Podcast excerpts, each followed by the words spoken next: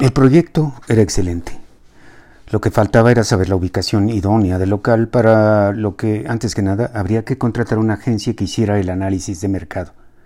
Las mejores zonas eran las áreas burguesas y pequeño burguesas, pero justamente por ser las adecuadas ya estaban bastante saturadas. Hernán le prometió a Vicky contactar con una compañía de investigación de mercado en la Ciudad de México que él conocía.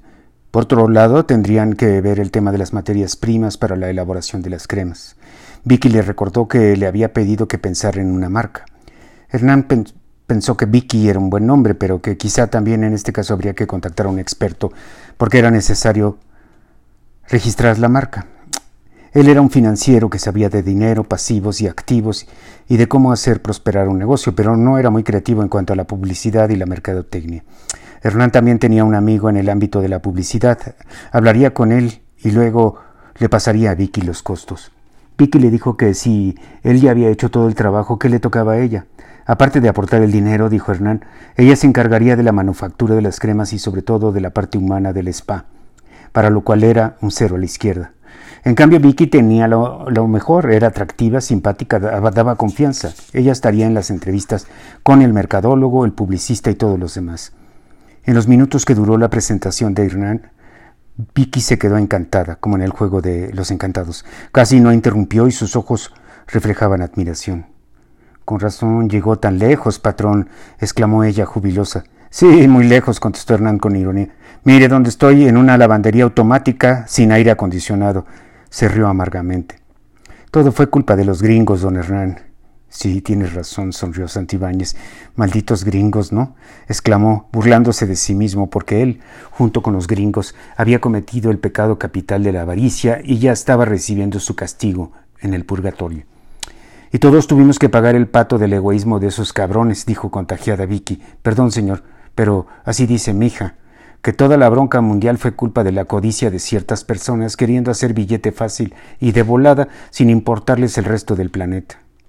Hernán ya no dijo nada, solo la miró largamente, como si estuviera admirando a la Mona Lisa en esa jaula de cristal en el Louvre, rodeada de chinos con sus camaritas y otros turistas analizando ¿por qué rayos tendría tanto éxito la pintura de una señora con una sonrisa como de náuseas embarazada? ¿Qué pasó? Vicky, Vicky frunció el ceño. En realidad había pasado mucho tiempo y Hernán no se había dado cuenta de que no dejaba de mirar a Vicky. ¿Eh? Lleva horas viéndome, don Hernán, exageró Vicky. Perdón, contestó, desviando la mirada a la calle, al local, a los papeles, a sus zapatos. Eh, eh. ¿Y qué pasó con su esposo, Vicky? ¿Por qué llegó? Iba borracho y chocó su Hummer. Lo detuvieron, lo metieron en los separos, pero gracias a Dios no pasó nada. Nada más eso faltaba, pensó Hernán. Encima, alcohólico. Bueno, cambió Vicky, le voy a hacer una lista de las materias primas y yo voy a hacer un estimado de cuánto podría costar el primer lote de producción. Bueno, sí, patrón, lo que usted diga. Vicky sonrió y el corazón de Hernán empezó a sonar como reloj viejo de péndulo. Tienes que decírselo, Hernán, pensaba él. Ya es hora, dile que la amas, Dios mío, pareces adolescente, díselo ya. ¿Se siente bien? preguntó maternalmente la incipiente cosmetóloga. Vicky, ¿le puedo hacer una pregunta y no se ofende? Para nada, señor, usted puede preguntarme lo que sea. ¿Quiere mucho a su marido? Sí, don Hernán. La neta es que lo amo. Cuando Vicky lo dijo, desvió la mirada hacia la calle. ¿Por qué, don Hernán? No, nada, curiosidad, Vicky. Me parece que... Eh, olvídelo. Además, eh, creo que ya lo hablamos. ¿Qué es lo que ya hablamos? Que ustedes... No, de verdad, no quiero ofenderla. ¿Por qué me va a ofender? ¿Podemos olvidarlo? pidió Hernán, sintiéndose avergonzado y culpable, o quizás hasta ridículo. No sé qué tenga que olvidar, patrón, porque no dijo nada. Por eso, sonrió tembloroso Santibáñez, olvide lo que no dije. Bueno, como quiera, dijo con cierta seriedad la guapa Vicky. Voy a olvidar que no dijo nada. Nos vemos mañana para seguir viendo lo del negocio. Será un placer, contestó Hernán, con casi demasiado entusiasmo y volumen de voz. Vicky le extendió la mano y Hernán la tomó. Gracias, don Hernán. Luego vemos lo de sus honorarios. No se preocupe, Victoria. Sí, me preocupo y me ocupo porque usted necesita lana y yo le debo. Estoy bien, Vicky. A todo esto, Hernán no, le había soltado la mano a Vicky, así que ella sonrió y aplicó un poco de fuerza para zafarse. Muchas gracias otra vez. De nada. Vicky se dio la media vuelta y Hernán miró esas caderas de proporción áurea.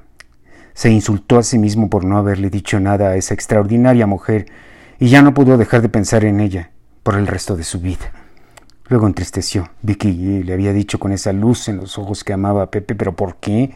¿Por qué? pensaba Hernán, sin darse cuenta de que estaba descuartizando un lápiz. El escote de Valeria era más que evidente y atraía la mirada del típico público de Starbucks. Chavos con laptops, un hombre maduro con un viejo libro de Borges en la mano, ficciones, deshojándose, dos señoras en pants que que habían hecho ejercicio, pero tenían el cabello perfecto, y una muchacha tipo Frida Kahlo con morral, bufanda de Oaxaca, chongo y su obligado bigote. Los pechos de Valeria eran más bien pequeños, pero su brasier los levantaba graciosamente, haciendo maravillas. La minifalda, como de anime, mostraba un par de piernas flacas, pero llamaban la atención, especialmente del hombre que ya no podía leer a Borges, por andar mirando al adolescente que buscaba a Frank con la mirada. Los muchachos de las laptops se la imaginaron desnuda y fantasearon con un trío. Las señoras se pudrieron de envidia, ojalá tuvieran ese cuerpo y esa edad. Fran no había llegado y Valeria no podía pedir un grande latte light whatever porque no tenía un quinto, así que se sentó por ahí y cruzó las piernas. Los chavos quisieron verle los calzones y la Frida Carlo la clasificó de inmediato como niña bien frívola e insoportable, aunque por dentro también tuvo un ataque de envidia que reflejó peinándose las nutridas cejas y delineándose el bigote. Fran entró ágil al establecimiento. Los guaruras se quedaron afuera de la puerta de cristal en su típica actitud vigilante. El niño Telles ubicó a Valeria quien le ofreció una sonrisa seductora y cambió el cruzamiento de piernas hacia el otro lado, al estilo de Sharon Stone. Fran la conocía de aquella vez del antro, aunque Valeria alzó el brazo como porrista para llamar la atención. A Fran no le impresionaron ni el escote ni la minifalda. Ni niñas como Valeria había montones en su universidad y su ámbito de acción. Al contrario, al muchacho le daba mala espina a las mujeres que exponían demasiada piel. Esas seguramente querían algo, no como Kate. Se saludaron de beso. Fran no se sentó, le preguntó a Valeria qué quería y le pidió un frappuccino. Y él pidió un frappuccino. Los muchachos de la laptop se decepcionaron. The, best women are taken, dijeron, siguiendo con el trabajo de química que tenían que hacer para la universidad. El señor siguió con Borges y las señoras en pants miraron a Fran, tratando de reconocerlo y deseándolo en secreto. También ellas se imaginaron un trío. Fran no quería perder el tiempo con Valeria, a la que ni siquiera miraba los ojos. Con todo tomó asiento.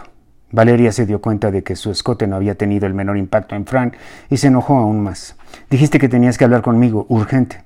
Sí. ¿Le pusiste azúcar al café? No. Valeria se puso de pie como para que Fran la viera a plenitud, pero el joven escuchó un sonidito del celular y miró la pantalla. Era Kate que le estaba mandando un mensaje. Fran sonrió. Valeria, mientras tanto, le ponía azúcar de dieta a su café y miraba la sonrisa de Fran.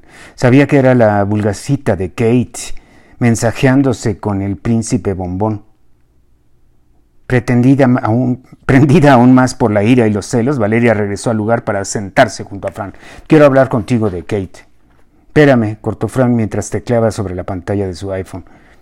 Kate no es la chava que te imaginas, gritó Valeria, jalando las miradas de los concurrentes. Fran dejó de mandar mensajes y miró a Valeria a los ojos, frunciendo el ceño. ¿Qué?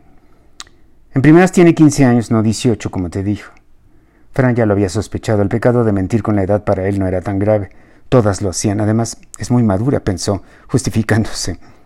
Y, dijo Fran, encogiéndose de hombros. ¿Cómo que? ¿Y te mintió? exclamó indignada Valeria.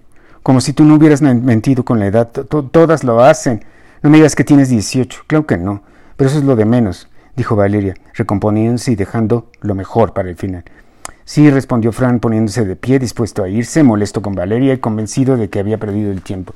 Espérate, Fran, dijo ansiosa Valeria, tomándole la mano para garantizar que no se fuera. ¿Qué? preguntó el hijo del millonario mexicano, quitando su mano de, de la de Valeria. Siéntate, es importante, por favor. No, Valeria, ya me hiciste perder el tiempo con una babosada. Te prometo que lo que te voy a decir vale la pena. Fran miró a Valeria con impaciencia. Tenía irrefrenables deseos de ir a la Florida, a casa de Kate, y besarla por la eternidad. Por favor, quédate.